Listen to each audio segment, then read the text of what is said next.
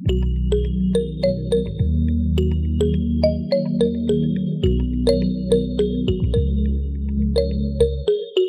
caro ouvinte, seja muito bem-vindo ao Cordialmente. Aqui quem fala é seu anfitrião, David Costa.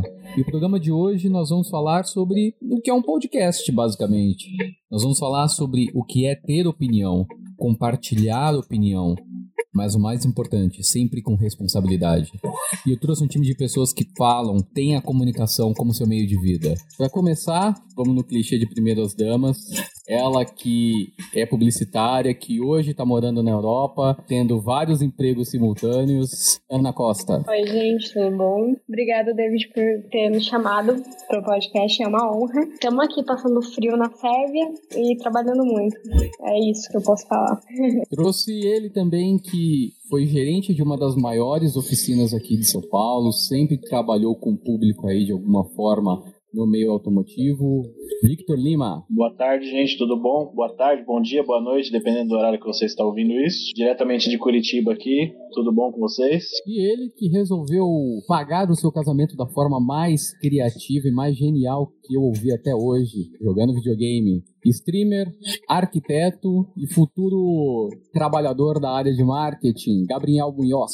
Bom dia, boa tarde, boa noite, você ouvinte, muito obrigado pelo convite, menino Davi estudamos juntos, foi divertido. E agora é realmente, tive ideias loucas, vamos pagar o casamento jogando videogame. É isso.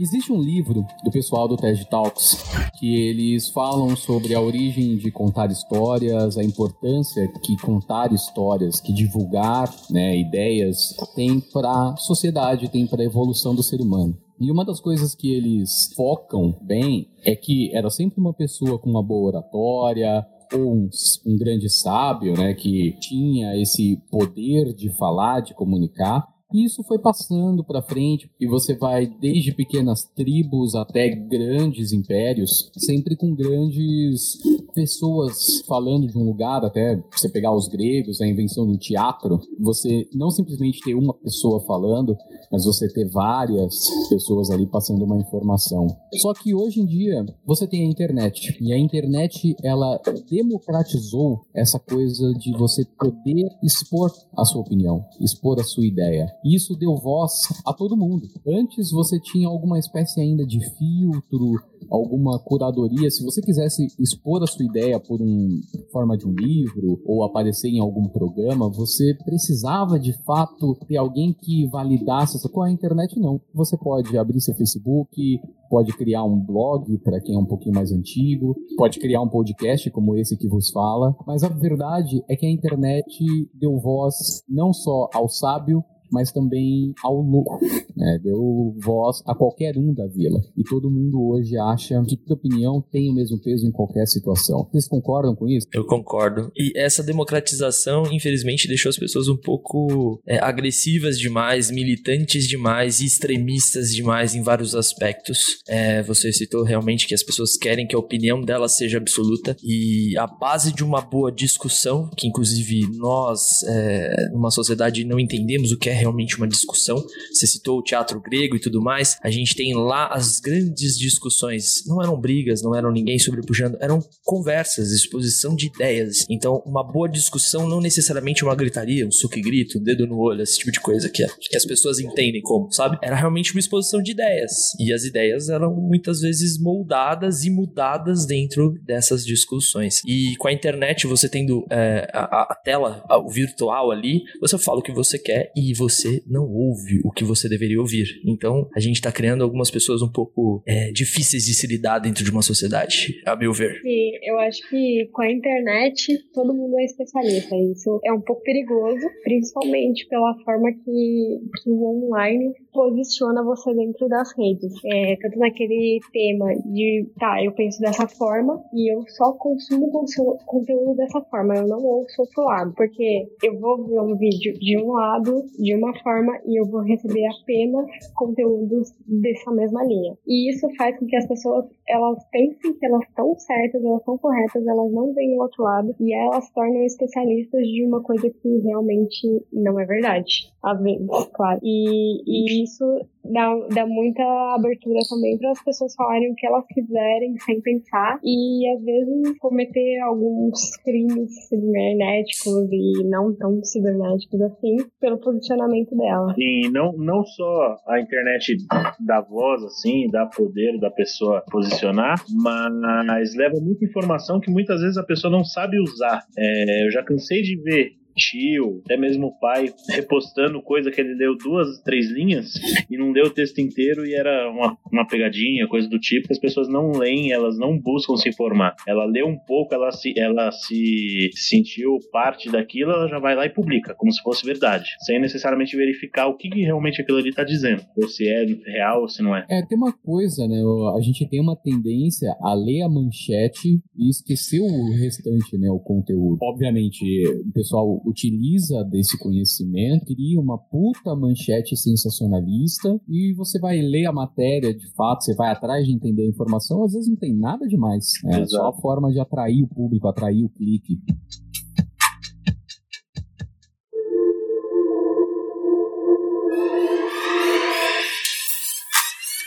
Aproveitando o gancho que a Ana falou, a gente tem a questão, de fato, das bolhas, né? Especialmente pelo algoritmo, que se você consome qualquer tipo de informação, isso a gente não precisa ficar em política, tá? Isso serve para qualquer assunto. Se você consome algum tipo de informação e essa informação ela tem um determinado viés, você só vai ser bombardeado por isso o tempo todo, até que aquilo se torne a única verdade para você.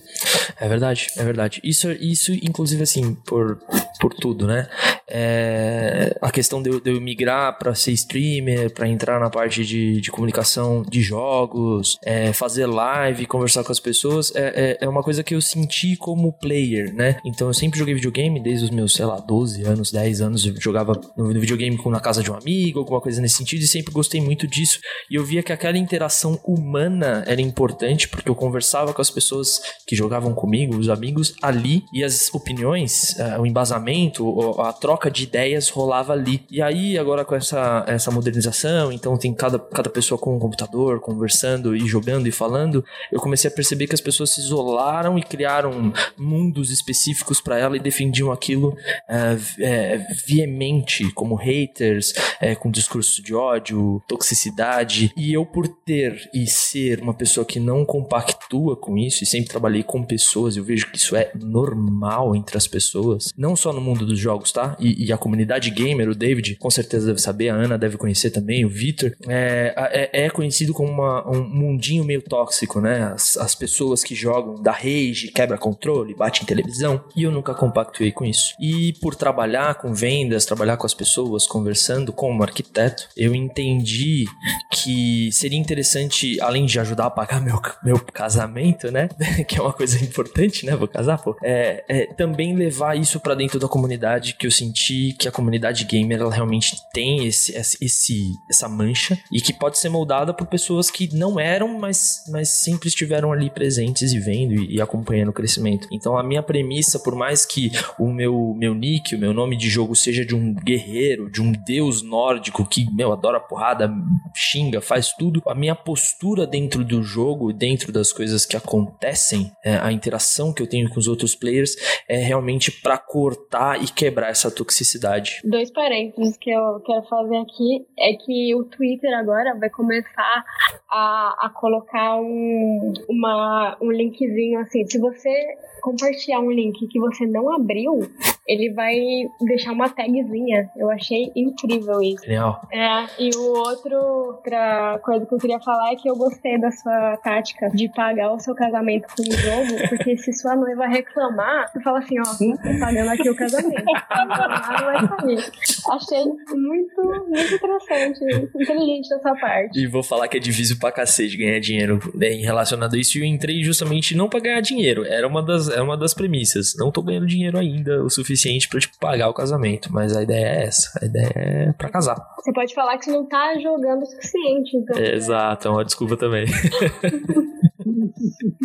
Melhor forma de fazer o que se quer. Ah, Uhum. Sem dúvida, sem dúvida. Trazendo um pouco disso também, ainda sobre essa coisa da internet e, e ela dar voz para todo mundo, uma coisa que é natural do ser humano é ele querer pertencer a grupos. Então, se você, como um animal social que somos, não se sente pertencente a um grupo, é muito difícil a convivência. né? A gente tem a, a ilusão que você consegue sair de uma bolha sem entrar em outra bolha. Na verdade, você só sai de uma para outra, mas a- as bolhas estão aí, você trafega entre elas, né? Não, não existe um mundo fora da bolha. A internet ela juntou muita bolha, né? Ela ajudou nessa nessa coisa, nessa massificação de, olha, eu sou uma pessoa que não gosta de vermelho, então eu consigo encontrar pelo mundo inteiro pessoas que também não gostam de vermelho e todo mundo se junta. Você tem uma panelinha para qualquer coisa na internet, né? independente de serem ações nobres, como ações de crowdfunding para ajudar pessoas necessitadas, meios de adoção de animais,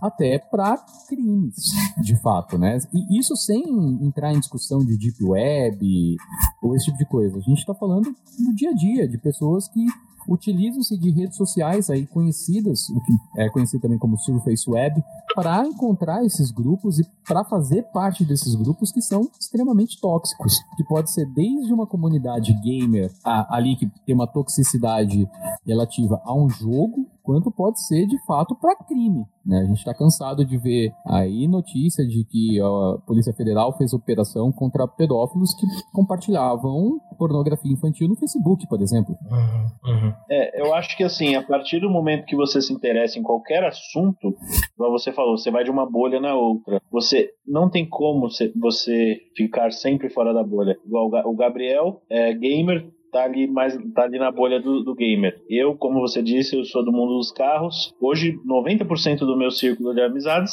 é ligado a carro. Então, a gente fica mesmo nessas bolhas e ele falou da toxicidade aí do mundo gamer. No mundo dos carros tem coisa parecida. Se você tem o carro A e o fulano tem o carro B, é, é- é briga por, causa, por conta disso, por conta de um negócio que você comprou para andar de um lugar pro outro, entendeu? Então, é, eu acho que acho que o, o ser humano que é tóxico não é nem o, o- mundo gamer ou, ou o mundo dos carros, qualquer um que seja. A gente cai sempre na mesma coisa. A pessoa forma opinião por conta do, da, da coisa que ela leu ali sem se informar e etc. Isso acaba afetando. Tem gente que, que sei lá, que faz loucura aí na, na vida por conta disso, que não, que não aguenta esse, esses comentários haters, coisas do Eu vou aproveitar ah, essa parte para a gente puxar uma outra coisa que está muito ligada com isso, que é ter responsabilidade. Muita gente acha que estando dentro da internet, né, se escondendo atrás de um avatar dummy ou não ter foto nenhuma, inventar um perfil fake, a pessoa acha que ela tá blindada para falar o que ela quiser, para ser racista, para ser homofóbico, para, sabe, para qualquer coisa. A pessoa acha que ela tem o direito de falar o que ela quer porque ela tá protegida de alguma forma. O que não é verdade. Primeiro que a gente tem lei, bem aplicada ou não, mas a gente tem lei e essas pessoas elas podem e não é tão difícil assim delas serem rastreadas. Essa é a verdade. Sim, concordo plenamente. Inclusive, é uma coisa interessante que eu até comentei com você, eu tava fazendo ontem, eu tava off-stream, eu tava treinando, né? Porque querendo ou não, vocês falam assim, ah, você joga videogame, você não precisa treinar. Não, cara, você tem que treinar. Ainda mais eu que tô... é, é, é, a- o chamariz da minha live é ser um player casual. Porém, entretanto, todavia, contudo, é, eu tenho que jogar pelo menos minimamente bem o jogo que eu escolher. Então eu tenho que meio que saber o que eu tô fazendo. Mas isso é meu. Eu, eu gosto disso. Eu gosto dessa, dessa preparação. E aí eu tava fazendo um, jogando off-stream. Tava brincando só. E, e o jogo que eu tava jogando é um jogo que tá em Trend Topics aí, que é o Valorant, é um jogo de tiro é, de uma empresa que chama Riot, é, que faz o League of Legends, que é concorrente de um monte de jogos gigantesca. E eles implementaram agora o sistema de voz dentro do jogo. Então você consegue conversar com os players do seu time, somente do seu time, tá? Entendam nesse ponto. E aí eu entrei na sala, eu fiquei quieto um tempão, e aí tinham quatro, são times de cinco, tinham quatro colegas, né, dentro de jogo, todos com na, menores de 12 anos. Um, o mais velho tinha 13, beleza? Aí, tinha uma menininha de 8 anos jogando, chamava Bárbara, não sei o que, Bárbara Killers, um negócio assim. E ela falou um negócio e um menininho de 12 anos começou a dar um hate nela, violento. Cala a boca, você é um lixo. Menina jogando, bibibi. E começou a falar um monte pra menina. Quando eu entrei para jogar, inicialmente lá atrás, eu sempre fui a favor de todo mundo jogar, porque videogame é um negócio muito democrático. É extremamente democrático. Jogos online são extremamente democráticos. Só depende de habilidade. Só depende de habilidade. Tem alguns jogos que é pay to win? Ok, mas é habilidade. E você sabe, David, Ana também, você já jogou um joguinho, Victor também. Cara, é democrático. Todo mundo pode jogar e todo mundo gosta de jogar. Essa é a verdade. E aí, esse moleque começou a dar rage na menininha, começou a falar um monte, um monte. Aquilo foi me emputecendo e eu virei na boa. Eu falei, como cara mais velho da sala, eu falei, amigão, é o seguinte, ó, você tá sendo um babaca, você tá sendo tóxico. É do cacete uma menina de 8 anos jogar, jogar bem, tá na sua frente, jogando melhor que você e você tá sendo um babaca. Ele, não, eu tô brincando, é brincadeira. Eu falei, amigão, olha, se você se esconde falando as coisas que você quer e na sequência fala que é brincadeira, você tá sendo um puta de um babaca e tóxico pra cacete, sem necessidade. Então presta atenção no que você tá fazendo, porque se você levar isso pra sua vida, você vai poder ser preso. Você vai, vai pegar uma, uma namorada, uma esposa, alguma coisa nesse sentido, você vai fazer isso com ela, ela vai te botar na cadeia. Ou você vai fazer isso com alguém na rua e você vai se ferrar. Você vai perder um, dois dentes por ser um babaca. E, e aí eu percebi que muitas vezes essas crianças que entram em jogos, é, elas têm algumas travas dentro de casa, os pais fazem isso, ele vê e replica. Ele vê e replica, ele simplesmente faz, ele é tóxico dali do berço. E não tem ninguém que fale, passa essa mensagem para ele na internet ou em qualquer lugar que ele consuma um conteúdo. Eu acho que a Ana até pode explicar melhor essa questão de consumo de marketing, porque isso é uma tendência também no mundo. O que você vende, não que venda a toxicidade, mas o que você vende, como você vende, entendeu? É, e eu percebi isso, e que é o ponto que eu comecei a fazer é, as strings, comecei a fazer e, e, criar o personagem em cima disso, né? Ser uma pessoa eh, honesta, justa, ser legal para todo mundo, é, é, isso. E eu sou assim, é, é esse ponto. Acho que a Ana poderia falar um pouco sobre isso. O Vitor também, em relação ao automobilismo, como que lida com essas pessoas dentro do, do meio? Bom, vamos falar desde o Orkut, né? Existem os fakes, as pessoas que fazem isso. Então, desde que o mundo começou a inventar as primeiras redes sociais e elas começaram realmente a ter muito público, isso acontece, né? É, e, e, uma das coisas né, sobre o, o, menino, o que você falou é que seguramente ele deve seguir gente, o gamer que é assim, que, como você disse, eles jogam controle, quebram as coisas e são realmente agressivos. E para ele, esse é o modelo da pessoa que ele deve seguir, da pessoa que ele deve ser, né? E, e isso é um grande problema, porque a partir do momento que ele se identifica com as pessoas que elas são agressivas dessa forma, uma criança de 12 anos elas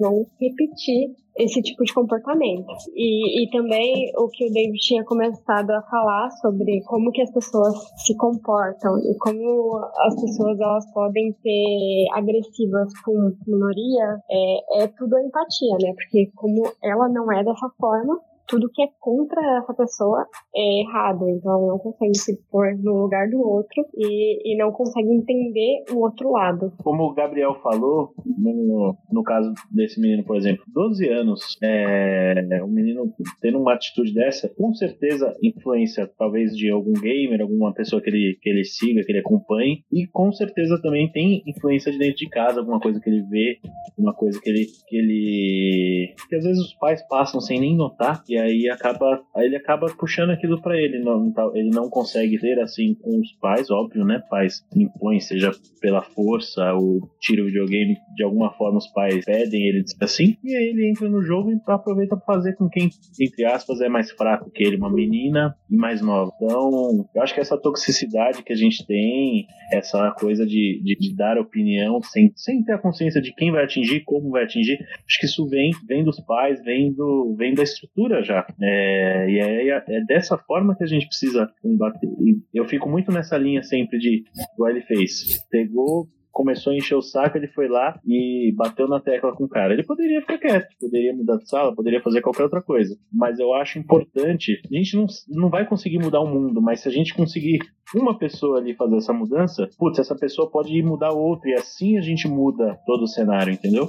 É possível até que esse menino, por exemplo, tenha sofrido a mesma coisa com outros jogadores mais velhos, e aí, ao momento que ele viu alguém mais novo, ele falou assim: tá, se eu me posicionar como uma pessoa mais velha e mais sábia, eu vou fazer a mesma coisa com esse menino. Exatamente. E o louco de tudo é que durante o jogo, ele fez isso nos dois primeiros rounds, é, tem 13 rounds do jogo. E tinha um outro menino de 13 anos mais velho que ele falou: Meu, eu tô dando muita risada aqui, tá uma briga, tá uma generalizando, todo mundo cascando o bico. Eu também ri, porque foi engraçado eles brigando. Menininha, criancinha falando, tipo, você é um bobo, você é um bobão, você é mais bobo. E, e nesse sentido, foi engraçado, mas aí o moleque, por ser mais velho e carregar alguma bagagem de outras coisas que ele viu, ele começou a descarregar umas coisas desnecessárias na menininha. E aí, eu, eu depois de falar, ele, por incrível que pareça, no final do round, ele já tava com um comportamento diferente. Falei, cara, você tá tornando o jogo de todo mundo uma bosta, velho, fazendo desse jeito. Se você jogar junto com o seu time, todo mundo ganha. Se você ser o cara babaca que vai ferrar todo mundo, ninguém vai ganhar. Vai ter todo mundo puto jogando um jogo triste e não vai ser legal. Então, seja o cara legal do rolê, entende? Seja a pessoa que todo mundo queira jogar com você. Você agindo dessa forma, ninguém mais vai querer jogar com você. Eu não quero mais jogar com você, você agindo desse jeito. E aí, o louco, que no final do jogo, ele tava de boas. Ele tava falando, não, beleza, eu entendi seu ponto. Puta, desculpa, desculpa aí, menininha, desculpa aí, beleza, ô, vamos, vamos jogar mais, não sei o quê. Então, assim, acho que nunca, é, é, é, e é uma coisa, uma tendência, tem jogadores agora no cenário tudo mais, que tem essa postura de ser um cara é, referência, né? Só que, infelizmente, os jogadores novos, eles, eles não querem ser a referência, eles querem fazer e dane-se. Eles querem falar e dane-se. E eles têm algumas referências de caras que tiveram sucesso fazendo isso, e eles acham que fazendo a mesma coisa agora, nesse pleno 2021, vai dar certo. E não dá. Antigamente isso era comum, você ter o cara que gritava, xingava e fez um puta de um sucesso. E hoje em dia ele tem uma postura diferente, ele tem uma postura que eu particularmente adotei desde o começo. E o crescimento é diferente. Você, com certeza, a gente sabe. Qual a novela que teve mais repercussão no Brasil? Vamos lá, Avenida Brasil. Ah, o noveleiro da turma sempre foi você. Eu nunca vi novela, não, não sei nada. Eu só lembrei da Carminha. É, a Avenida Brasil. E o que, que tinha nessa novela? Traição, briga, tiro, morte, é, Dedo no cu e gritaria. dedo no cu e gritaria. Então aí você percebe que o brasileiro gosta de, de- disso, entende? E é errado se a gente para pensar, porque isso não leva ninguém a lugar nenhum. Todo mundo vai estar ali vendo treta e é isso. E É, você vai, você vai no YouTube não tem jeito. O que tá no topo é sempre um assunto que tem uma polêmica. Fulano Sim. brigou com ciclano. sim, sim, É, sim. é sempre assim, não tem como. A gente, a gente gosta da, de, de, de confusão. Tem, tem, tem medo mesmo esse viés. Tem, tem. Vou todo... aproveitar, Hum, desculpa. vou aproveitar o gancho é, de falar da gente gostar de, de treta, gostar de discussão. É aquela história de que a minha opinião, ela não é só tão válida quanto ela é mais válida do que a opinião de qualquer outra pessoa que pense diferente. É, e nisso a gente começa a, a ter aquele peso muito grande em dois pontos diferentes. Primeiro é, a gente começa a dar voz à teoria da conspiração. Onde que a teoria da conspiração ela começa a crescer? A partir do momento que eu tenho uma opinião, essa opinião é válida, mesmo sem ter passado por mim. Aliás, tendo sido contraposta por todos os filtros e pessoas sensatas na história, mas a teoria da conspiração, ela mais do que nunca, ela ganha poder. Não é à toa que hoje a gente tem de verdade uma discussão sobre a Terra ser plana ou não. O que não deveria nem existir a discussão. Não- a pessoa falou que a Terra é plana, você já joga ela no, no ladinho dos loucos da vila. Bom, primeiro vamos falar de redes sociais, né? Aqui cada um fala de um tema, um fala de videogame, outro fala de, de carro e eu falo de redes sociais. Isso de dar a voz à, teoria da conspiração e principalmente da Terra plana, isso tudo começou no YouTube. O que, o que aconteceu foi que alguns anos atrás as pessoas que, que realmente acreditavam em teorias da conspiração não, nesse momento não estão falando de Terra plana ainda, começavam a ver vídeos que eram de teorias da conspiração, que realmente as pessoas acreditavam e tudo mais. E para essas pessoas, o YouTube começou a recomendar vídeo de terra plana. E para um vídeo de terra plana, o YouTube recomendava outro vídeo de terra plana. Então, a partir desse momento e a partir desses algoritmos que, de recomendação, que esse movimento começou a crescer de novo. Isso é um grande problema, né? É, é, um grande problema nas redes sociais, não só no YouTube, mas no Facebook, como eu estava falando, que são as pessoas que acreditam numa certa coisa e começam a recomendar mesmas coisas e, e, a pessoa acredita que ela realmente está no caminho certo, é isso que começa toda a teoria da conspiração. E também isso tem a ver com as eleições, as passadas, não essa do, do, dos Estados Unidos, mas aquele negócio da, do Pizzagate, que o, o, o Trump começou a falar que da, do Pizzagate, do das teorias que tinham pedofilia e não sei o que, da, da moça que tava concorrendo com ele, eu sou péssima com nomes, desculpa. Hillary Clinton. ah, isso, a Hillary estava envolvida em pedofilia e tudo mais, e, e, e isso aconteceu porque começaram a entregar esse tipo de conteúdo de teoria de conspiração para essas pessoas que acreditavam. Então, é, tanto ads que as pessoas que curtem esse tipo de coisa vão receber, quanto realmente recomendações orgânicas dessas redes sociais. E, e isso também aconteceu que tinham grupos privados que apareciam para pessoas, as pessoas entravam nesses grupos, recebiam esse tipo de conteúdo, e foi assim que foi crescendo as fake news, né? Basicamente. Não, e a gente não precisa nem entrar no âmbito de falar de política, isso serve para qualquer assunto. As teorias da conspiração, elas vão para todos os lados, elas vão falar de alienígena, elas vão falar de política, elas vão atribuir causas sobrenaturais a fenômenos comuns. Né? E a gente vai entrando numa seara, você vai entrando num buraco cada vez maior e você vai tomando aquilo por verdade. E tem aquela velha história que uma mentira contada repetidamente se torna verdade. Mas não porque ela é verdade, não é porque ela é um fato, e sim porque você acaba interiorizando aquilo de alguma maneira e você passa a reproduzir. Especialmente voltando àquele ponto que o Victor falou. É, as pessoas elas olham a manchete e fica por isso mesmo, nem se dá conta do que é ou deixou de ser. Eu, eu vi minha mãe uh, republicando umas fotos do Breaking Bad falando: olha, esse professor de química tem câncer, compartilha eu com o Facebook dá 5 centavos. eu amo!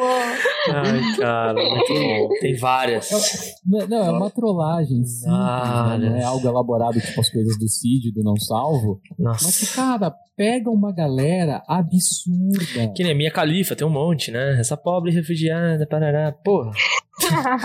tem um monte, velho.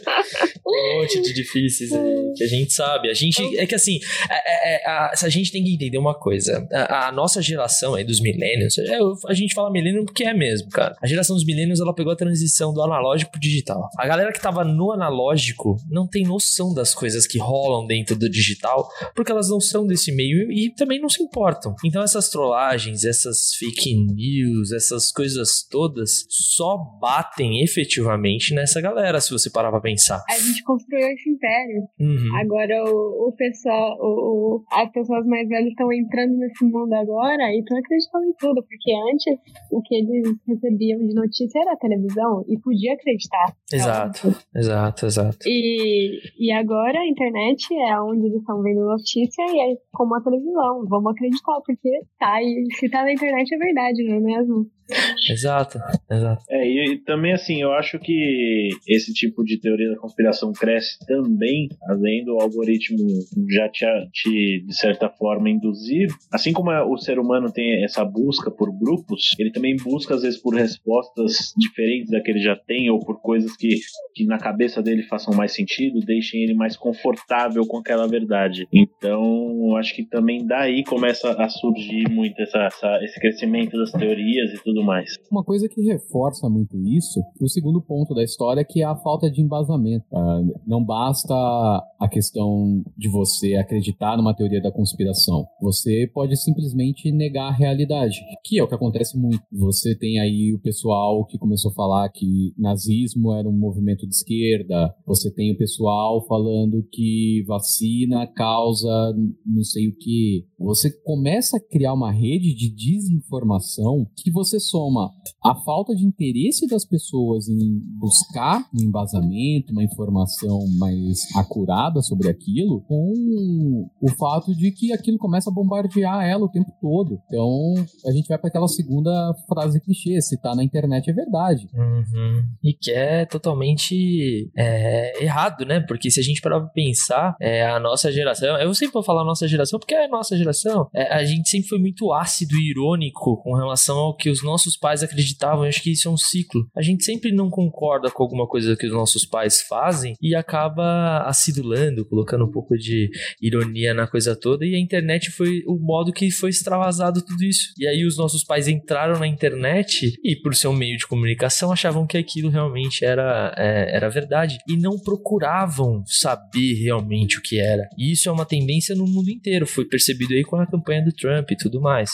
A gente tem é, Wikipedia, a gente tem é, Google Academics, a gente tem um monte de informações específicas e focadas para diversos assuntos, só que todo mundo tá cagando, todo mundo quer informação ali rápida, no dedinho do Instagram, dropzinho de 30 minutos, fotinho com textinho, ajudem essa menina, poxa, não sei o que. A gente vê vários escândalos isso eu vou falar agora de novo no cenário que eu convivo. E, e foi essa semana aconteceu um cara que subiu e criou um império dentro das streams com uh, a, a, seguinte premissa: eu estou fazendo live porque meu irmão está doente no hospital, eu preciso de dinheiro, eu preciso levantar grana isso embasado pela mãe dele. E aí foi descoberto meses depois, quando ele já conseguiu dinheiro, já conseguiu tudo, que o moleque não tinha nada, que era uma daquelas histórias fake. E o cara ganhou uma grana gigantesca nesse sentido. Por quê? Não teve a preocupação de das pessoas em volta olharem e falarem: não, tem nada a ver, isso aí tá errado. Vamos pesquisar, vamos descobrir quem que é essa pessoa. E assim vai. Isso em tudo na nossa vida e no nosso cotidiano tá sendo assim.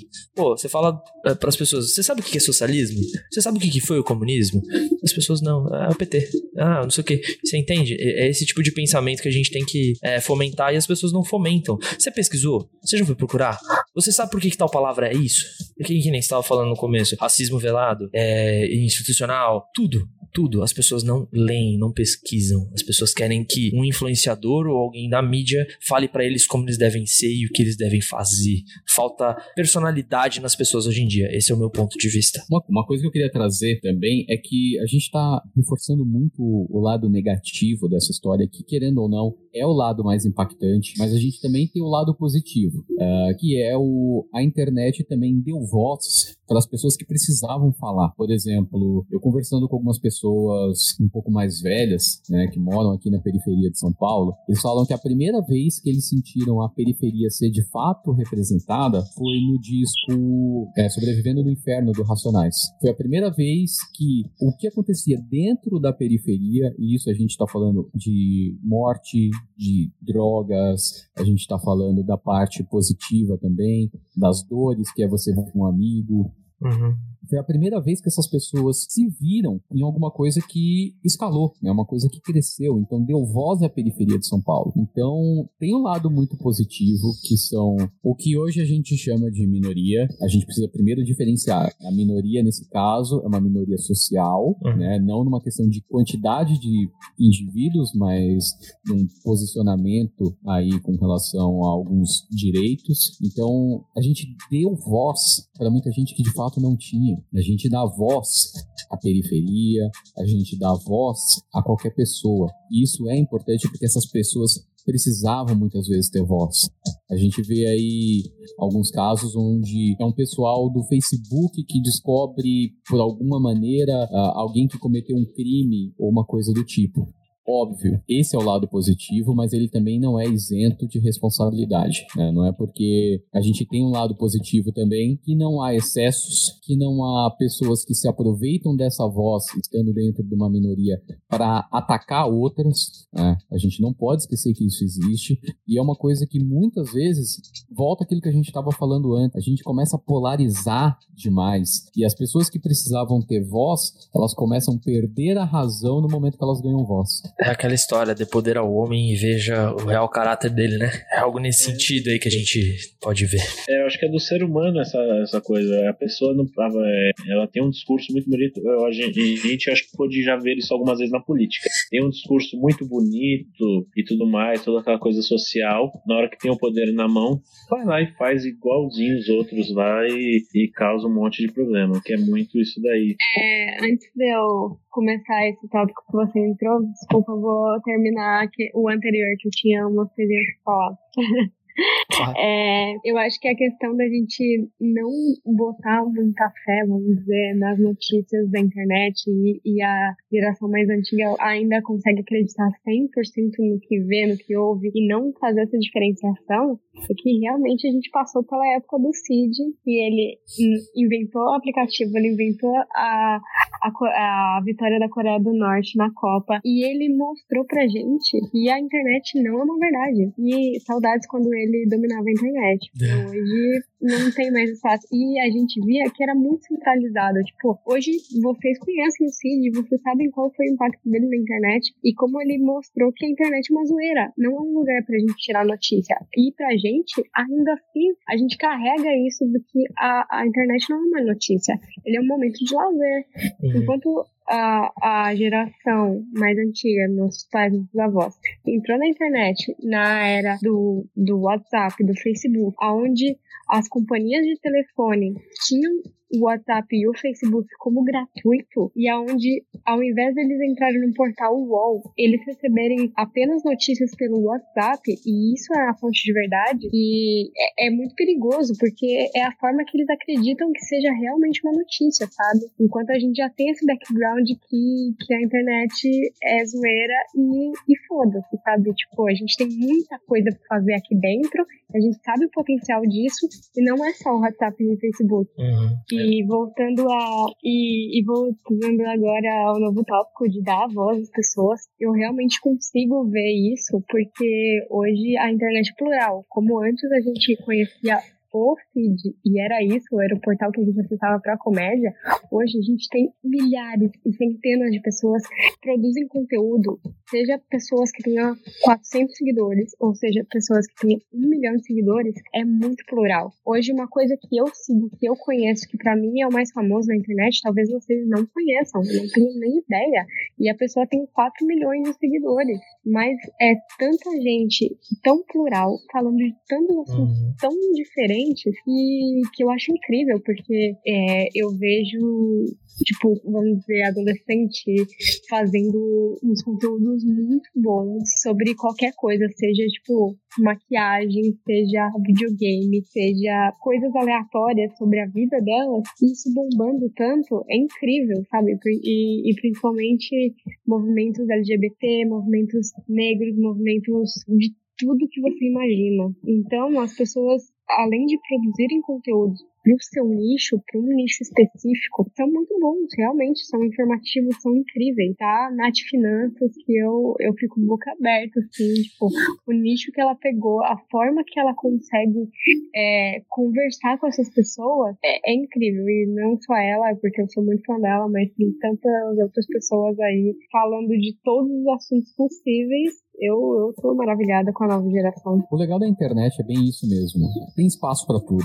Tem espaço para todo mundo e assim como você falou, tem gente com milhares e milhares de seguidores que se você perguntar para pessoa que tá do seu lado, ela pode nunca ter ouvido falar, né? Diferente do famoso da televisão que todo mundo conhecia. Ponto. Se você falar Oi, você sabe quem é o Faustão? Todo mundo sabe quem é o Faustão. É uma coisa meio que universal. O Faustão dominou a televisão por muitos anos. Hoje, o público dele é menor do que era, até porque tem muito tempo, muita gente já morreu no processo, né? Uhum. Pessoas envelhecem, elas morrem. Mas, mesmo que eles são para a internet, o cara continua ativo, é uma figura pública, diferente de, por exemplo, se eu vou falar de finanças, como a Ana comentou, eu já tinha ouvido falar da Nath Finanças. Uhum. Eu nunca consumi nenhum conteúdo dela, ela tem não sei quantos milhões de seguidores, entendeu? Mas eu sigo outros influenciadores que falam sobre finanças também. Então, a gente tem o mesmo tipo de conteúdo, não necessariamente a mesma qualidade ou a mesma entrega de conteúdo, mas a gente tem a, aquilo que a Nath pode estar tá falando, o Thiago Nigro do Primo Rico pode estar tá falando a mesma coisa, só que de uma forma diferente. Um e para público diferente. diferente Isso porque a Nath Finança, genial. exato, tipo, a Nath Finança é para um público, vamos dizer, que ganha um salário mínimo a três, quatro salários mínimos, não sei, mas que também para as pessoas que ganham um salário mínimo e, e falar com o primo rico, você sabe que a pessoa que ganha um salário mínimo ou menos de um salário mínimo não é a realidade deles e não vai funcionar as dicas que ele dá para as dicas que ela dá, sabe? É incrível isso, que tipo, o público é bem nichado. É, o pior, Ana, é que eu acho que dá. Volta aquilo que a gente vem falando, precisa do filtro, né? Você precisa passar por um filtro de informação. Quando você fala, pegando exemplo de finanças, há uma diferença entre você aplicar 10 reais e você aplicar 10 milhões de reais. A lógica é a mesma. Uhum. Os valores são outros, a noção que você precisa ter é basicamente a mesma. O que vai acabar dividindo aí é o impacto que isso vai ter. Mas a lógica Sim. é a mesma. Mas o que eu acho interessante é isso: é você ter públicos diferentes que estão ali atrás de, de consumir o mesmo conteúdo, mas ele é entregue de formas completamente diferentes uma da outra. Né? Isso me traz um, um, ponto muito legal, que é o que você falou, quão bom é esse conteúdo. E o que, que torna o um conteúdo bom? Você ter responsabilidade pelo que você está fazendo. Porque é muito fácil, por exemplo, como a gente aqui, abrir um programa de gravação de voz, começar a falar, só que se você não tem responsabilidade pelo aquilo que você está falando, você começa a, a soltar um monte de asneira e o negócio vai fluindo e daqui a pouco a gente entra num monte de falácia e viés de confirmação e sai tudo bem. Cara, não precisam ser todas as pessoas. Uma pessoa que escutar alguma influência errada e ela tomar uma atitude errada, ela pode ter sido influenciada pelo que você falou. Isso é uma responsabilidade muito grande. É, mas o, o que eu acho ainda legal é, é, trazendo o ponto positivo disso tudo, é ver assim, o quanto esse acesso todo tornou o conteúdo algo personalizado. Porque antes você sabia que você ia chegar em casa do trabalho seis e meia, tá passando novela das seis, daqui a pouco ia passar SPTV, Jornal Nacional, depois a novela da Carminha. Sempre era daquele jeito, que era o que estava na TV. Hoje em dia você chega, fala, putz, hoje eu vou cozinhar e depois eu vou ver o meu, meu programa. Você vai ver o, o, o seu programa no YouTube no horário que você quiser ver, entendeu? Isso é um, é uma, um lado muito positivo aí do, dessa geração de conteúdo que a gente tem, de, de tudo isso, entendeu? Tudo é personalizado, basta a gente saber selecionar o que a gente vai consumir. É, o que eu tava falando entre, a, a por exemplo, Nath Finança e o Primo Rico é que realmente eles podem passar o mesmo conteúdo, vamos, vamos colocar que eles passam o mesmo conteúdo, mas a diferença é a identificação do público. Eles se identificam com, com cada um das pessoas e eles vão querer ouvir seja o mesmo conteúdo, mas da forma que eles se identificam que é mais próximo da realidade dele. É, eu acho que assim, é bem, bem importante, bem interessante também que essa pluralidade de informação tá trazendo, tá, tá trazendo o genodismo aí. Não, traz o, o viés também da inteligência de consumo, porque as pessoas se tornam mais críticas em relação a, a realmente o, o que elas querem consumir. Então, assim, ah, eu tô assistindo um um canal no YouTube novo, nunca tinha visto. Pô, o cara me prendeu nos dois primeiros minutos. Depois ele falou uma coisa, meu, eu não quero mais ver, eu nunca mais vou assistir aquele cara. É na televisão, não. Na televisão, o Faustão falou uma merda, ô louco, meu, olha aquela criança ali, tá pegando fogo, bicho. Você continua assistindo o programa dele, porque se você não tem opção. Então, a, a inteligência de consumo que a, a, era da internet trouxe, né, é, a, o que a gente vive atualmente é muito, muito bom. É muito bom. Traz realmente a liberdade em vários aspectos, né? Eu acho isso extremamente importante.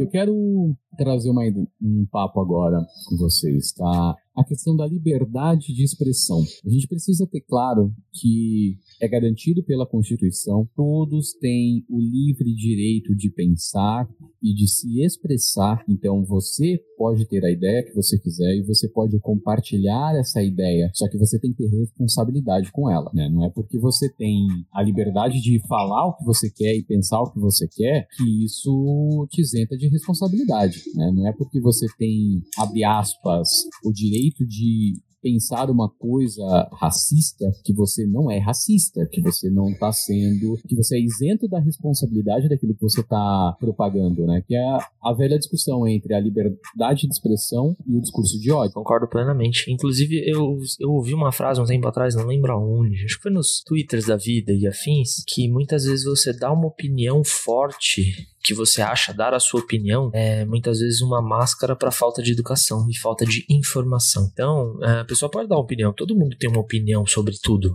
todo mundo tem hoje em dia, mas muitas vezes as pessoas têm aquele ímpeto de entrar em todas as batalhas e dar a sua opinião na liberdade de expressão, porque isso a internet, é, o movimento todo permite todo mundo ter ideias e se expressar do jeito que quiser, só que as pessoas não têm noção do impacto disso inicialmente e também não conseguem sustentar aquilo, porque ela é bombardeada de tanta coisa o tempo inteiro que muitas vezes a opinião dela muda no meio do caminho, mas aí a internet não perdoa, porque ela falou aquilo lá atrás, e aí? Você não defende mais aquilo? A pessoa que entrou atrasada na internet, que nem os nossos pais, eles entram atrasados, eles viram alguma coisa que um cara que tá em alta falou lá três anos atrás. Só que agora ele mudou, ele é outra pessoa, ele tem outras, ele viveu coisas, ele cresceu e desenvolveu. Só que você pegou o conteúdo do cara lá atrás, quando ele ainda era, sei lá, um racista, vamos pensar dessa forma, né? Ele ainda tinha, ele não, não se tocou que isso, meu, não tem nada a ver sabe? Então, assim, é, é, importante sim você ter a liberdade de expressão. Ela é, o, acho que a maior ferramenta do, do, influenciador é poder se expressar do jeito que quiser. É extremamente difícil você criar um conteúdo e falar algo que seja atemporal. Porque, querendo ou não, nós, nós vivemos o, o nosso tempo aqui. A gente sabe do que tá rolando no nosso tempo. A gente viveu coisas no passado. Não se aplicam coisas que eu fiz no meu passado agora. Assim como para todo mundo, entende? E a liberdade de expressão é isso. Você poder mudar sua opinião, só que as pessoas não entendem muito bem isso. Isso é um, isso é um ponto. Sim, é, isso é muito novo, né? Se a gente for pensar, realmente, quando a gente começou a usar a internet, é, a gente não falava sobre isso, a gente não falava sobre é, racismo, a gente não falava sobre nenhum tópico tão forte e, e as pessoas que realmente começaram lá atrás na internet falavam coisas que hoje elas realmente repensam e falam, não, é, eu falei isso, mas eram outros tempos, eu tinha outra cabeça, a gente não se discutia esses tipos de assuntos e, e hoje eu me posiciono dessa forma. Eu acho muito legal essas pessoas que realmente começaram no primórdio da internet e hoje elas conseguem entender o que, é, o, o que elas falaram e qual o impacto disso hoje, porque as leis que, vamos dizer, as leis imagine, que estão na nossa cabeça são aplicadas hoje e não eram aplicadas antes. E eu acho muito bom as pessoas se posicionarem dessa forma. A moral, né? E... A moral muda, né? É isso. É, nessa Sim. questão. É outro e... tipo de moral que a gente tinha antigamente. Que nem os trapalhões. Hoje em dia não é viável, né? A Xuxa Sim, não a é viável. Não precisa, a gente não precisa ir nem tão longe. Tem um podcast que o Thiago Ventura gravou recentemente, uhum. onde ele falava, cara, eu fazia um monte de piada piada machista, homofóbica. E hoje eu olho pra aquilo e falo, cara, que merda! Uhum. Por que, que eu falava isso? E ele não coloca mais isso no show. Exato. É, uh, o Mano Brown ele fala isso numa entrevista também. Ele falava, cara, as músicas que a gente cantava antes, que a gente era machista pra caralho, a gente não faz mais. A cabeça da gente muda, todo mundo tem direito de crescer, de mudar de opinião. E a verdade é uma só, todo mundo era meio babaca quando era mais novo. Sim. Né? A gente tá falando que aí a, a gente tem uma internet mais massificada há o quê? Uns 15, 20 anos no máximo? Menos. É. Menos. Menos é, que isso. Menos, é bem menos. bem menos. O boom da internet deve ter no máximo 10 anos. A massificação. É né? Uns 10 anos. Todo, todo mundo, todo mundo odiava funk, todo mundo falava que funk era a pior coisa do mundo. E eu duvido um daqui dos presentes falar que hoje não vai dançar um funk tocar. E, e isso também é interessante, é. como uh, em todos os aspectos as coisas evoluem. A gente tem um movimento aí do funk ostentação, a gente tem um movimento do funk pornografia, a gente tem um monte de movimento de relacionado à música, rock and roll e tudo mais. Que você ouve letras antigas, cara, Lick It Up do Kiss, porra, que é um negócio mais explícito que isso. Tipo, um monte de músicas nesse sentido e que hoje em dia você vê que esses artistas amadureceram porque os tempos são outros. É isso. Sim, eu, eu acho que você tem que amadurecer com o tempo, porque é o que vocês fizeram. Nada é atemporal. as uhum. coisas mudam, as perspectivas mudam e, e, o cenário do mundo muda e você tem que se adaptar a isso. E, e eu, eu acho bizarro as pessoas que não conseguem e não querem se adaptar. Eu acho que esse é o grande problema. E, falando também de, de se posicionar e tal, as marcas se posicionam, e as pessoas se posicionam, né? As pessoas que são a própria marca também da forma que elas querem e da forma que elas querem atingir o público. Que era esse negócio que, de identidade que a gente também estava falando. Sobre o que é liberdade de expressão, eu acho que eu, o limite é quando você fere pessoas ou fere direitos das pessoas, onde você coloca falsas informações ou notícias, que é a questão da fake news também, e é a questão daquela pessoa que fala que não, mas a minha opinião é que a Terra é plana. Uhum. Tipo, quando você coloca coloca que a sua opinião é uma mentira ou é um fato que já foi provado pela ciência que é mentira, sabe? Uhum. Eu acho que as pessoas se confundem muito nisso. A gente tem que levar em consideração que não é uma coisa Brasil, né? Isso é uma coisa já a nível mundial. A gente tem um momento negacionista da ciência e de coisas já pré-estabelecidas muito grande. A gente não está falando de coisas específicas aqui. A coisa da Terra plana não começou aqui. As ideias do Olavo de Carvalho não foi ele que, obviamente, ele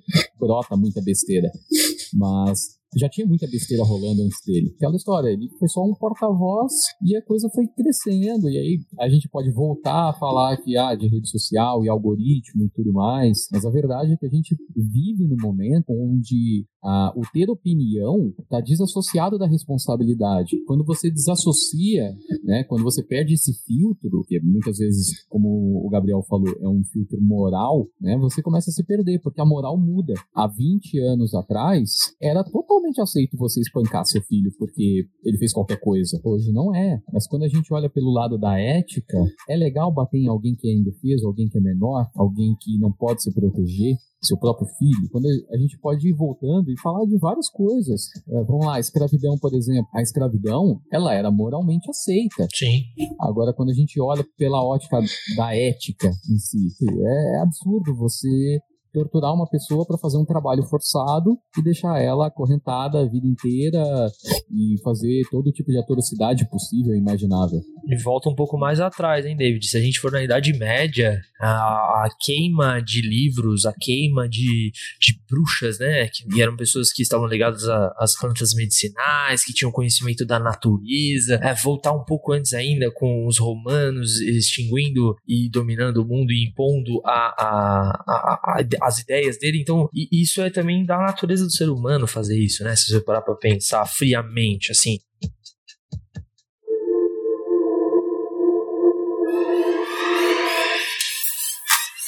É, vocês já tiveram medo uh, de falar alguma coisa com medo da interpretação da outra pessoa? Hum, infinitas vezes. é, eu acho que isso é normal. De, em qualquer lado, seja que esteja falando isso.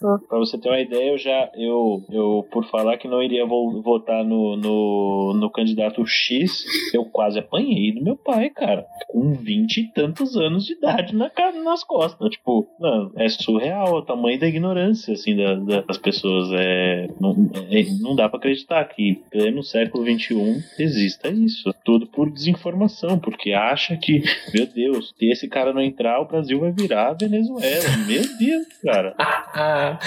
é verdade. É verdade, aconteceu comigo também, igualzinho o mesmo assunto, velho. Uhum. Mas é que tá. Cara, eu não, sou, eu não sou um cara com viés esquerdista forte, eu sim, mas eu, é, eu, eu simplesmente achava que eu teria que fazer muitas concessões morais para escolher qualquer um dos candidatos. Então eu optei por não votar em ninguém. Uhum.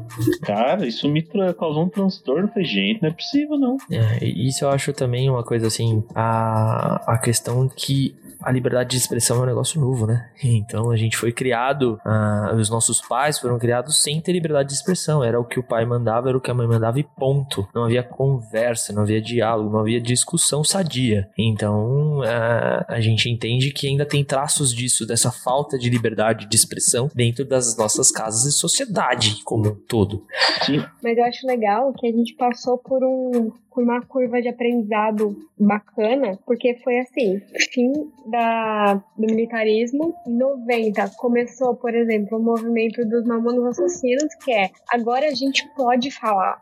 E a gente vai falar, e a gente vai gritar, e a gente vai gritar da forma que a gente quiser. Foi uma curva de agora a gente, a gente tava preso, não podia falar, agora a gente vai falar o que a gente quiser e agora a gente está num momento de aprendizado de agora que a gente pode falar, a gente vai saber aprender como falar. Eu acho que é isso que está acontecendo, sabe? Existem muitas formas de você passar uma informação. Existem muitos jeitos de você ensinar ou mover as pessoas.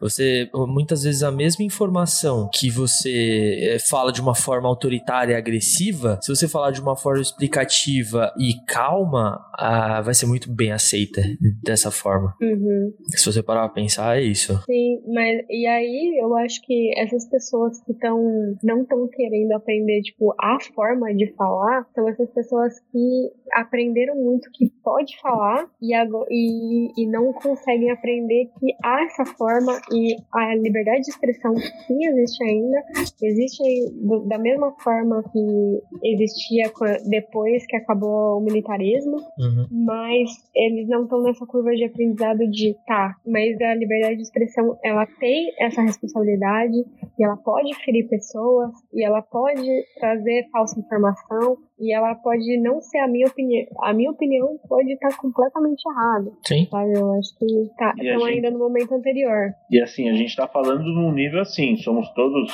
jovens que tiveram certo acesso à educação, viveram em São Paulo, etc e tal. Cara, igual você tá, a gente estava falando, do, era o que o pai falava e pronto. Ainda tem lugar no mundo que casamento é arranjado. O pai vai lá, arranja o casamento pra filha e vai casar com o que o pai mandou. É, se você pensar, mesmo a nível Brasil, cara, tem realidades muito piores do que as nossas assim. A gente que vive, que vive em São Paulo e tudo mais tem, tem essa visão um pouco ainda mais avançada, mas acontece coisas muito mais absurdas do que as que a gente conseguiu citar aqui aí Brasil adentro. Com certeza. Quando você olha os levantamentos, né, os censos, você começa a ter umas percepções meio bizarras, né? Muitas vezes as pessoas incomodam por ouvir que são privilegiadas por alguma coisa, mas elas não entendem que aquilo é um privilégio porque é o banal. Eu vou citar um exemplo claro. Todo mundo aqui tem micro-ondas em... Não, todo mundo aqui tem micro-ondas em casa, certo? Não, eu vou se discordar. Mentira, eu tinha, é verdade, mas não tenho mais. tá, mas assim... Tem lógica, sim, o, entendi. O, o, número de casas no Brasil que não tem acesso ao micro-ondas uhum. é absurdo. E, e, outras infinitas coisas que são básicas, assim, saneamento básico, é, energia elétrica, putz, tudo. Exatamente. Cara, é, as pessoas, muitas vezes, elas não conseguem ter empatia fora ali da, da bolinha onde elas nasceram e se criaram, tem gente que tá bebendo água de poço. Não é porque uhum. gosta, é porque se não for a água de poço, ela não tem. Uhum. Uhum. Não, mas é tudo. porque eu tava falando desse podcast, mas é realmente o que, tudo que a gente tá falando, a gente tá falando de cima do nosso privilégio. Uhum. Porque se não a gente não tivesse esse privilégio, a conversa seria completamente outra. Sim, com certeza. A gente teria percepções diferentes do mesmo tema, né? E, e além disso, se, e, e, muitas vezes as pessoas, ah, eu bebo água do poço, mas aquilo é banal para ele também. Pra gente é um negócio pitoresco, um negócio tipo que não faz sentido. Pra isso é um negócio normal. Não, é, a gente bebe água do poço mesmo, é isso aí. E, e muitas vezes é, ela chegou naquele nível e ela acha que aquilo é o, o, céu, é o limite dela, entende? As pessoas não têm essa noção uh, por falta de conhecimento e tudo mais, e de visão de mundo, é, que tem sim uma curvinha um pouquinho mais para cima, tem mais coisas, sempre tem um pouco a mais que você pode conquistar, é, ter e, e, assim vai. É, é foda isso. É, vou puxar mais uma ideia aqui com vocês. Né? A gente falando aí da voz aos movimentos, a importância que isso tem. Isso criou um conceito chamado lugar de fala, tá?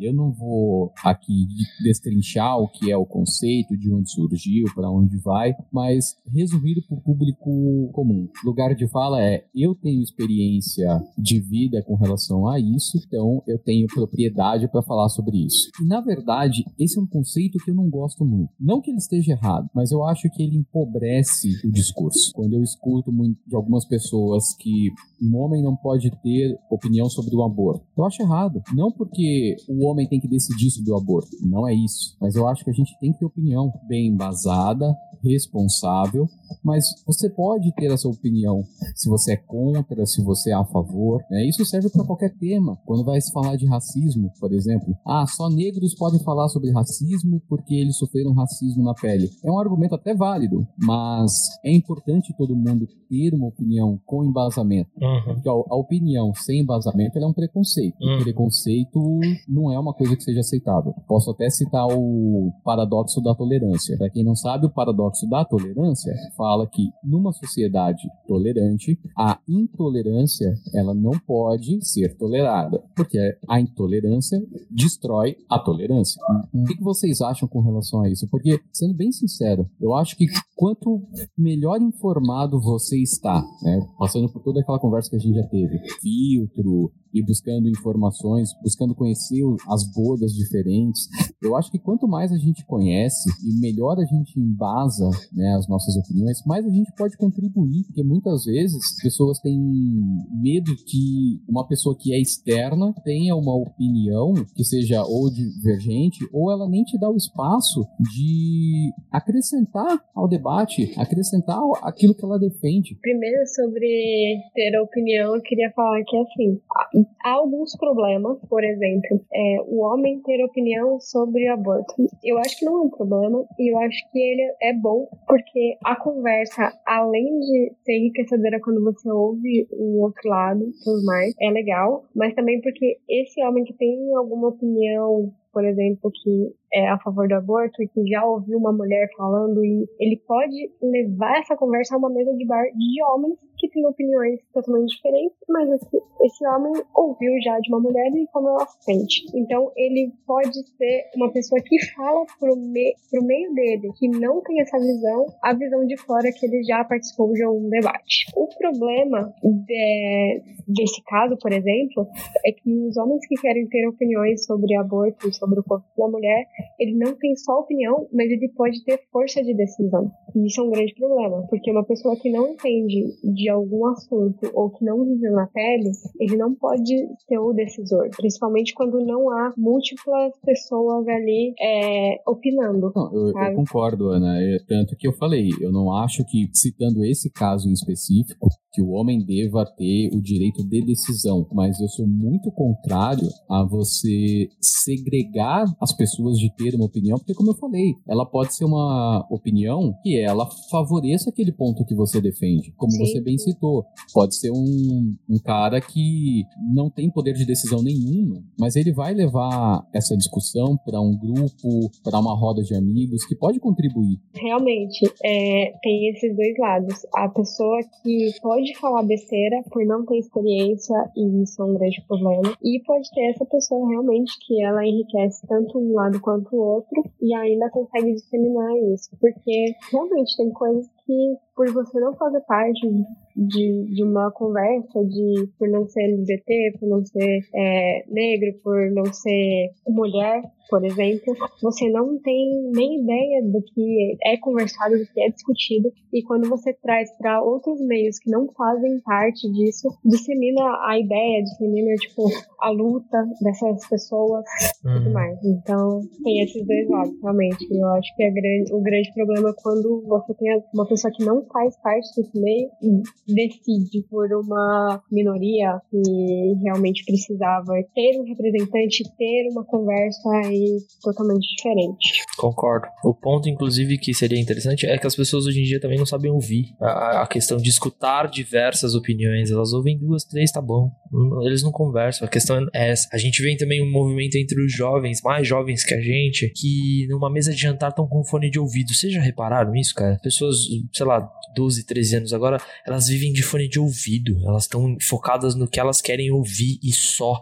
Elas criaram um ouvido seletivo que não tem sentido. É um ouvido seletivo ao vivo, sabe? É, quantas vezes você já não ouviu coisas que você não queria, filtrou e abraço? Não, essas pessoas simplesmente não querem ouvir nada. Elas querem só ouvir a opinião delas. Essas pessoas que eu falo são jovens de 12, 13, 14, sei lá, vindo pra cá. Então, assim, é, a representatividade precisa ser melhor ouvida, né? Essa é a questão. Você criar uma opinião. E isso é, também a gente carrega dos nossos pais Quantas e quantas vezes você já não ouviu do seu pai? Política, religião e futebol não se discute. Quantas e quantas vezes a gente viu isso? E pelo contrário, todos esses assuntos eles têm que ser colocados na mesa, têm que ser esmiuçados, têm que ser falados, discutidos no bom sentido.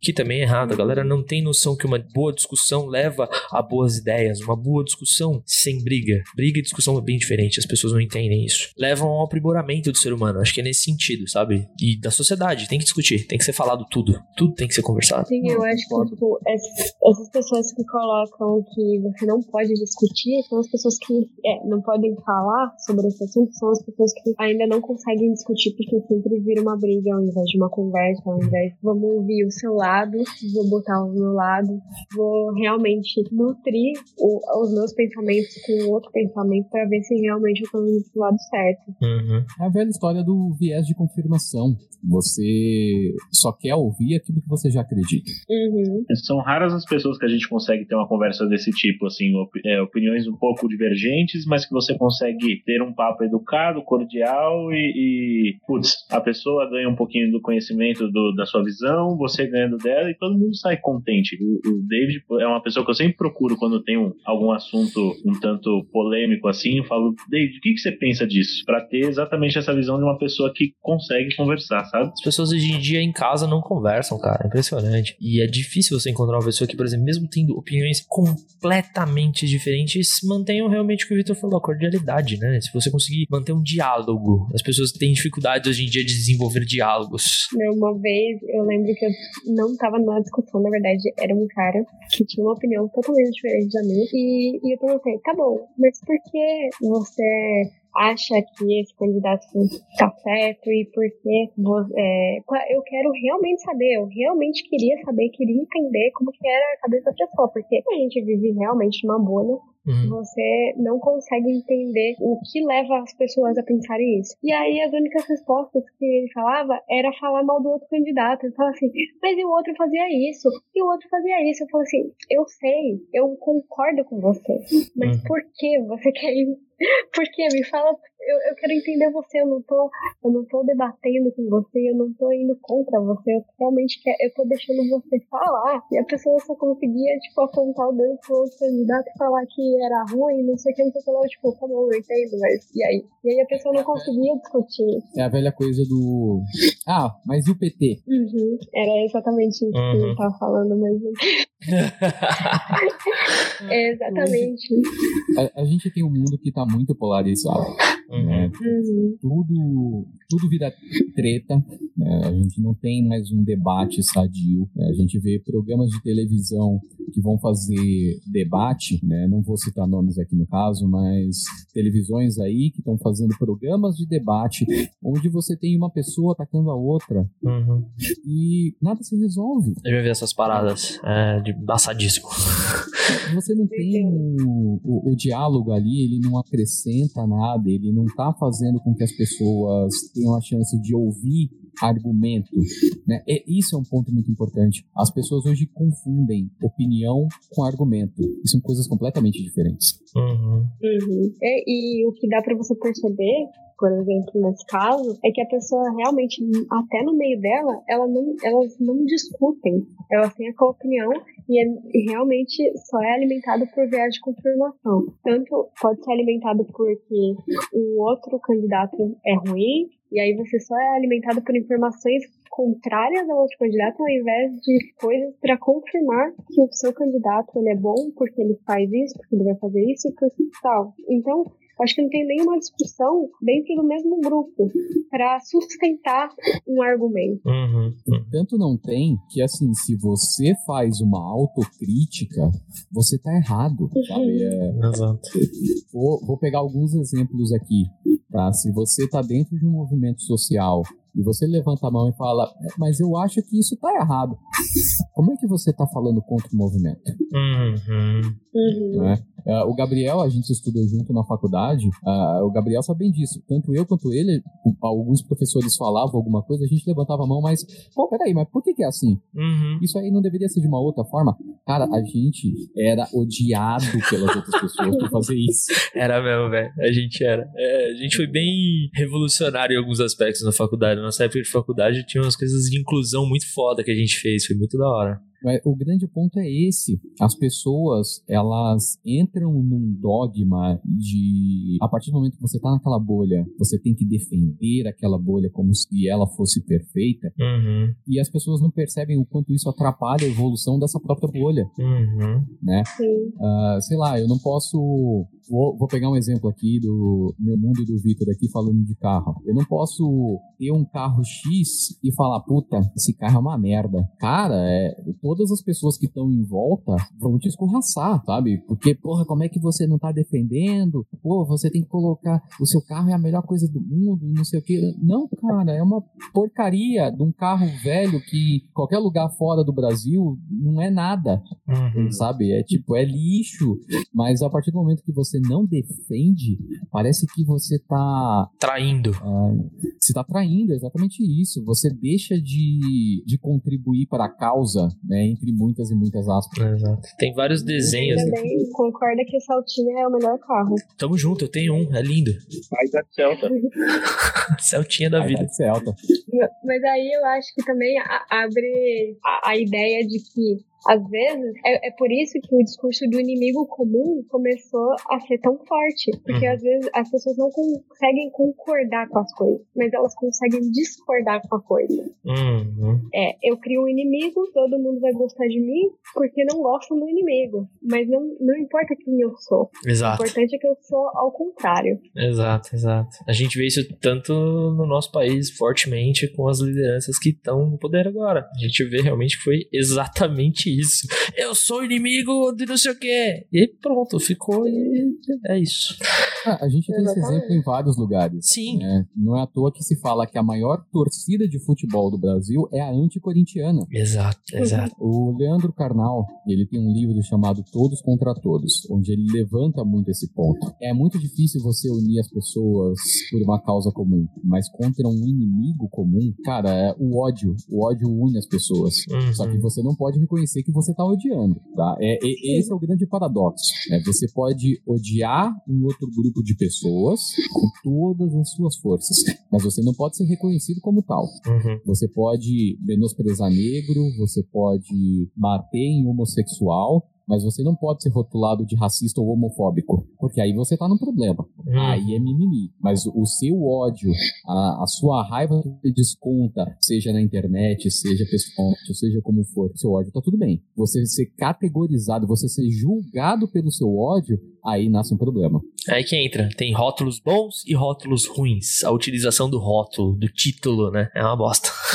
E outro grande problema também, por exemplo, para você ver como as pessoas realmente não conseguem entrar no senso comum, só no inimigo comum, é o feminismo que foi dividido entre feminismo negro e feminismo branco, porque Uhum. realmente o feminismo de, que realmente a gente vê em São Paulo, por exemplo, em movimentos grandes e tal, que em escolas, em faculdades, em universidades, eles são, eles excluem completamente o, o feminismo negro, porque eles não, não é que não se importam, mas é que não entra nem em pauta. E um dos exemplos é, alguns anos atrás, bastante anos atrás, tinha, aconteceu alguma revolução feminista dentro de uma escola, de uma universidade de elite em São Paulo, foi que eles picharam o banheiro e tudo mais, e aí no fim, quem foi limpar isso foi uma mulher negra que, que trabalhava na escola. E, e aí você vê essa divisão excludente. O pior de tudo isso é que muitas vezes as pessoas, elas não se dão conta disso. Elas não se dão conta de que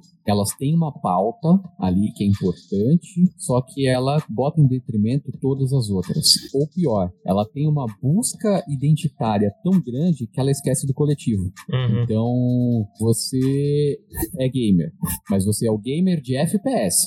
Hum. Você não é o gamer de FPS, simulador e que vai jogar Mario. Uhum. Né? Se você é o cara, se você é o gamer que joga FPS, simulador de corrida e Mario, você é outro tipo. E as pessoas vão se excluindo, excluindo, excluindo.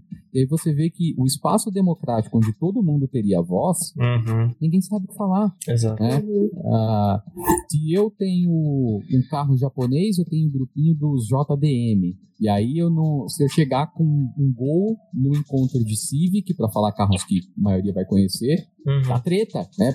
E, sabe, cara, pelo amor de Deus, a gente já vive numas bolhas tão pequenas que a gente acha que é do tamanho do mundo, mas a gente vive numas bolhas tão pequenas e as pessoas não percebem o quanto que elas estão perdendo por não deixar as outras pessoas participarem, por não deixar que as outras pessoas exponham uh, suas opiniões e que as coisas mudem. Uhum. Uh, eu, eu sinto muito as pessoas falando sobre mudança, querendo uma mudança, mas se você de fato né? Se você vai fazer alguma coisa para mudar, a pessoa desiste, porque incomoda, porque hum. dói. Que é trabalhoso, é a política do mais fácil.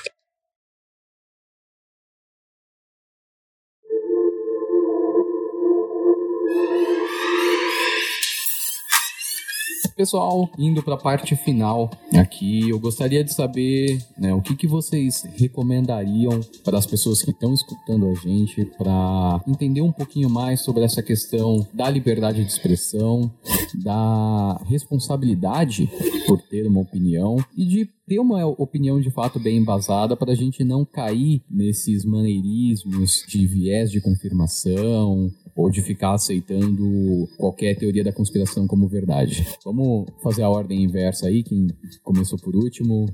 Eu, no caso. Vamos lá. É, é uma coisa que eu, eu, eu adotei como filosofia de vida. É, às vezes eu, é difícil praticar, é difícil, erro bastante ainda nesse ponto, mas sempre tentando. É falar, não sei. Eu não sei. Eu não sei. P posso procurar, posso saber. Vou, vou atrás de informação. É, é, acho que as pessoas hoje em dia elas têm uma necessidade, e isso é imposto, de sempre ter uma opinião. Sempre. E a gente vê pessoas grandes falando: não, você tem que opinar assim, você tem que falar, você tem que ter voz tudo mais. Cara, não necessariamente. Se você não tem conhecimento, você passar uma informação errada é um palito, é um pulo. Então não tenha medo de errar e não tenha medo de falar eu não sei e não tenha medo de mudar a sua opinião para melhor sempre. Sempre para frente. Então, a meu ver, é, é isso. Não tenha medo de errar, não tenha medo de dizer que não sabe e sempre busque evolução, sempre para frente. É, eu acho que é isso mesmo. É, espero que ninguém me odeie aí pelas todas as coisas que eu disse. Na verdade.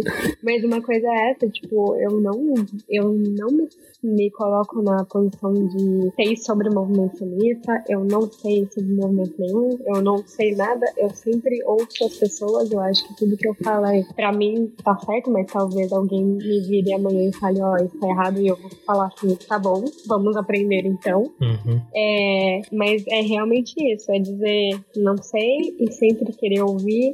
Eu acho que é um pouquinho difícil ouvir os dois lados, principalmente porque poucas pessoas conseguem conversar de uma forma não gritando e não só apontando dedo para os outros. Então, sempre que eu consiga ouvir alguém do outro lado, eu vou ouvir. É sempre tá aí tentando ouvir, tentando entender informação, lendo coisas realmente que são de alguma fonte confiável. E é isso. É tentar fazer o melhor possível como ser humano. Eu acho que é muito importante a gente entender que mais importante do que ter opinião expor uma opinião é a gente realmente ter o embasamento dela. Então, ao invés de, de gastar seu tempo necessariamente militando sobre causas que você às vezes nem tem conhecimento, tudo, curta o que as pessoas têm a dizer, leia o que as pessoas têm a dizer sobre cada um dos tópicos que te interessa ou que salta ali no que curioso e procure saber, gaste seu tempo com